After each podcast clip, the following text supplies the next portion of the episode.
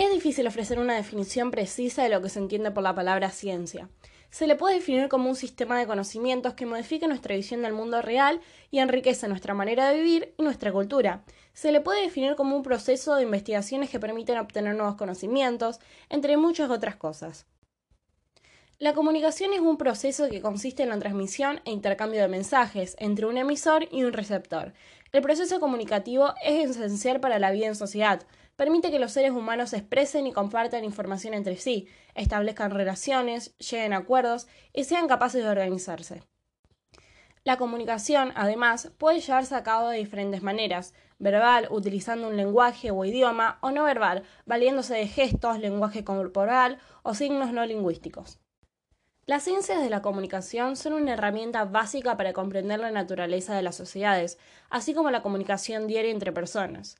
La comunicación es una disciplina a la que ocurren diversas ciencias para explicar el fenómeno desde el punto de vista concreto. La comunicación es un proceso que nos permite expresarnos y saber más de nosotros mismos, de los demás y de los medios en los que vivimos. Ahora yo me pregunto, si la comunicación verbal no existiera, ¿cuántos de nosotros podríamos seguir comunicándonos? La respuesta es todos. Al principio seguramente nos va a costar, pero lo vamos a lograr, porque los humanos vivimos de la comunicación. Entonces, si desde que entramos a la secundaria nos enseñan inglés u otro idioma para poder comunicarnos con alguien en caso de algún viaje o trabajo, ¿por qué no nos enseñan lenguaje de señas? Ya que es fundamental para la inclusión, pues sin ella las personas con discapacidades auditivas pierden el acceso a la información y a la interacción diaria entre amigos o seres queridos. Ahora que ya sabemos la importancia de la comunicación, ¿cómo influyen los medios de comunicación? Para entender un poco esto, vamos a empezar por una historia.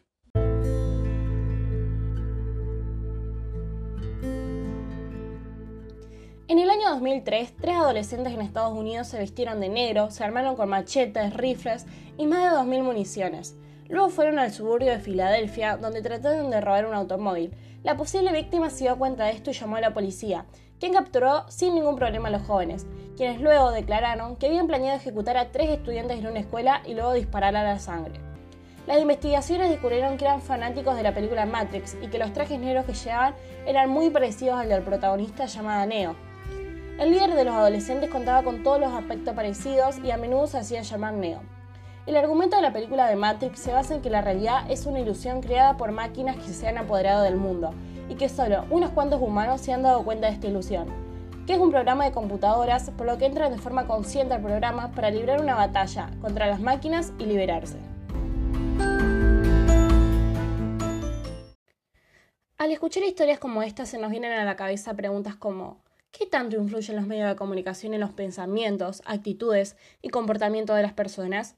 Cuestiones como esta han llamado la atención de los investigadores hace más de un siglo y junto a otra como de qué manera comunicarnos efectivamente son las que han promovido las investigaciones que han dado como resultado el desarrollo de la disciplina ciencia y comunicación.